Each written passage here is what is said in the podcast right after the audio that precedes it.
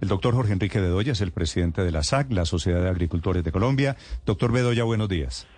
Hola, Néstor, muy buenos días. ¿Qué es lo que está pasando en particular con el campo colombiano que está ya en decrecimiento, en etapa de caída?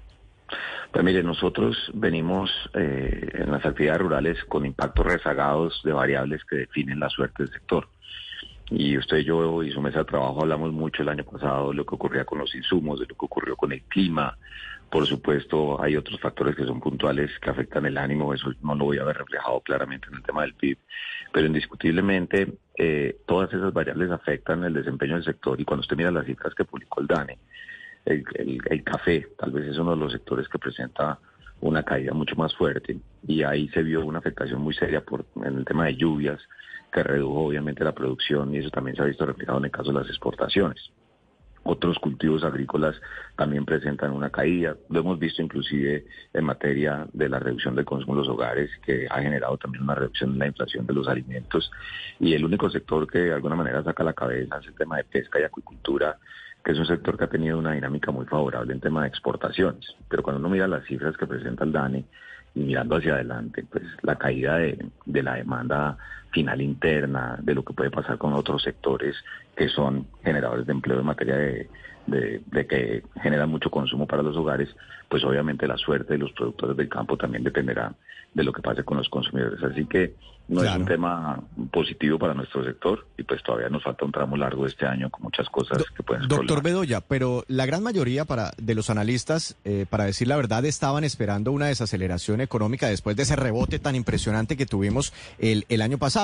Pero esta desaceleración eh, ¿es realmente preocupante o es ese ajuste necesario que necesitaba esa economía después de la explosión por la, por la pandemia y de la inflación inclusive tan fuerte que estamos teniendo? ¿Es preocupante este 0,3%? ¿Es muy preocupante esta caída del 1,4% para el sector agrícola o está dentro de lo más o menos esperado?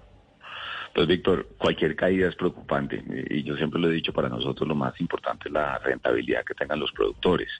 Y fíjese una conversación que hemos tenido en el, en el pasado, cuando la gente habla que la inflación va bajando, todo el mundo celebra porque eso es bueno para los consumidores, pero hay que ver que cuando los precios caen, también qué es lo que está pasando con los productores. Y le pongo un ejemplo, en el caso de la papa, que la papa subió tanto y hoy ya viene en una caída franca, pues eso es malo para los productores porque ¿qué va a ocurrir? seguramente las áreas de siembra se van a reducir y esto vamos a tener nuevamente un proceso de incremento en el nivel de precios.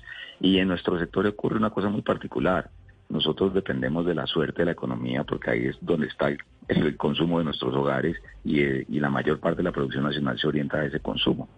Y a eso súmele lo que pueda llegar a ocurrir ya con el tema de la sequía o del verano, que como que todavía aguanta un poquito y eso le puede dar la vuelta al sector. Entonces, para nosotros sí, las caídas son, son importantes, que sea un reajuste o no, pues al final del día, para lo que importa en el sector agropecuario es el sentir diario de la rentabilidad de los productores de alimentos. Los hogares, doctor Bedoya, en medio de esta desaceleración de la economía, ¿están dejando de comprar alimentos? ¿Han disminuido la compra de alimentos?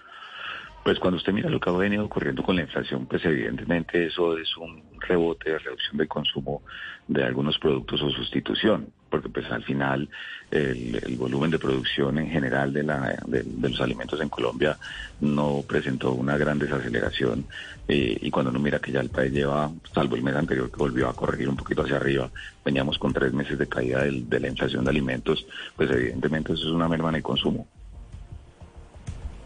Sí, doctor Bedoya. No obstante, el dólar ha caído y una tercera parte de la canasta familiar es importada. Por ejemplo, todas las leguminosas que se importan. ¿Por qué no se ve ese reflejo en la caída de la tasa de cambio precisamente en las cifras del sector?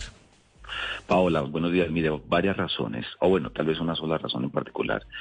La tasa de cambio evidentemente ha aliviado el costo de importación de algunos productos, pero usted también tiene que tener presente qué ocurre con el precio internacional de ese producto, porque puede que la tasa de cambio baje, pero si el precio internacional en dólares se mantiene o inclusive al alza, pues evidentemente eso no se va a sentir en el costo de importación. ¿Qué hemos visto? Evidentemente el costo de importación de algunos insumos, como es el caso de los fertilizantes, se ha presentado una corrección, al menos en, el costo en puerto, y ya obviamente lo que viene hacia adelante es la cadena de intermediarios y lo que ocurra en, la tendencia para el precio que pagan nuestros productores. Y evidentemente, que la misma OPRA lo ha manifestado, eso se ha venido reduciendo. En el caso de insumos para la parte pecuaria, no necesariamente ha sido en el mismo nivel.